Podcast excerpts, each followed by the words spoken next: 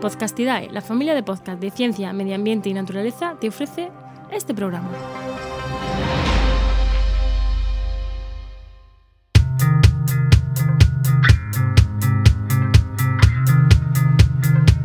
¿Qué pasa? Acabas de llegar a El Charco, un podcast de opinión sobre medio ambiente.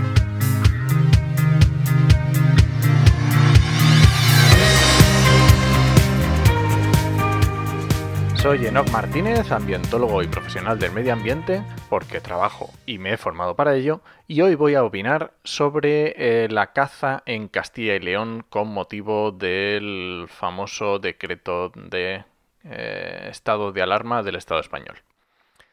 Esto viene, no sé si habéis eh, escuchado o leído la noticia de que la Junta de Castilla y León autoriza la caza de conejos durante el estado de alarma, en grupos de cuatro personas como máximo.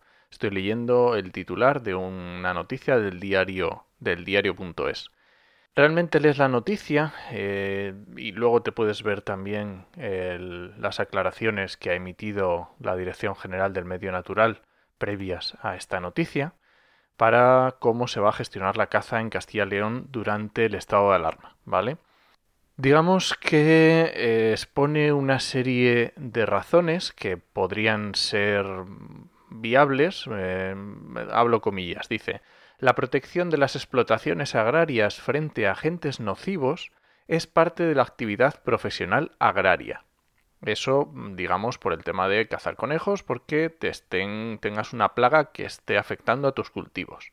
Bueno, eh, si nos referimos solamente a eso, lo puedo llegar a comprar, lo puedo llegar a entender, aparte del tema del estado de alarma, que bueno, veríamos la necesidad o la urgencia de esa actividad, pero bueno, eso es no, no me corresponde en temas ambientales. Pero es que además se autoriza la caza mayor en modalidad de aguarda o de espera, o sea, es decir, de forma individual, no en grupo. ¿Qué causa mayor o situación de necesidad es la caza como deporte? Es decir, no podemos salir a pasear por las calles o, en bici a andar por el campo por el Real Decreto el 463 de 2020 por este estado de alarma, pero sí podemos ir en nuestros coches a cazar al monte? No tiene ningún sentido y yo entiendo que el gobierno, el, el ministro que le corresponda, ya sabemos que con el Real Decreto ha habido unas, hay unas, unos cambios de competencias entre eh, comunidades, el Estado, los ministros, etcétera. El ministro que corresponda, imagino que desautorizará a, Castilla y León y revertirá esto. Pero bueno, igual cuando lo escuchéis ya ha sucedido, ojalá. Pero yo quería aprovechar justamente solamente para hablar del tema de la caza, ¿vale? Para mí está claro desde hace mucho tiempo que los problemas con la caza y de la caza son culpa directa de la administración. Mm, para ello voy a poner un ejemplo. Voy a poner un ejemplo que a todos nos suena y que a lo mejor es meterme en camisas once varas, pero por lo menos para poder acotar, que es la casa, la, perdón, la caza de el lobo. Para mí, la actividad de la caza está claro que tiene que ser regulada, tiene que tener una regulación y, hay que verla de cabo a rabo. Y los gestores cinegéticos tienen que fijarse en los valores naturales y no solo en el beneficio económico. La Constitución en el, artículo, en el artículo 45 lo deja muy claro. Todos tienen el derecho a disfrutar de un medio ambiente adecuado para el desarrollo de la persona, así como el deber de conservarlo. El medio ambiente, dice la Constitución, que es un derecho de todos y un deber de todos. En el caso del lobo tenemos a varios actores que están en, eh, ahí en posiciones encontradas, que tenemos a los cazadores, tenemos a eh, los eh, ganaderos y tenemos a los conservacionistas, ¿vale? Y luego también, por supuesto, a la administración.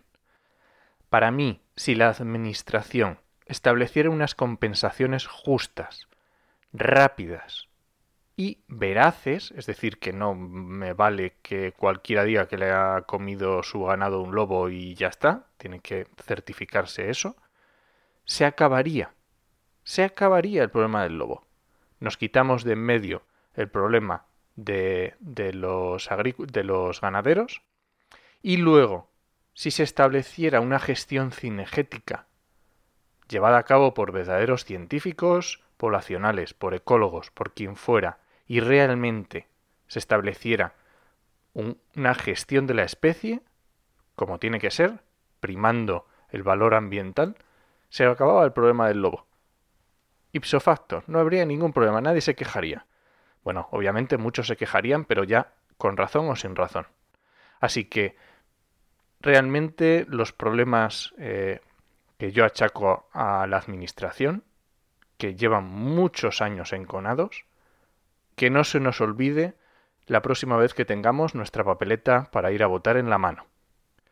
Y si cuatro años se os hace mucho, que no se os olvide cuando tengáis vuestra tarjeta de crédito o vuestro dinero para pagar, porque ese también es un poder de decisión que cada día decidimos en dónde y en qué empresas invertimos nuestro dinero. Eso es todo por hoy. Ya sabes que puedes encontrarme en redes sociales como en HMM y en la web podcastidae.com barra el charco. Te espero la semana que viene a la misma hora. ¡Nos escuchamos!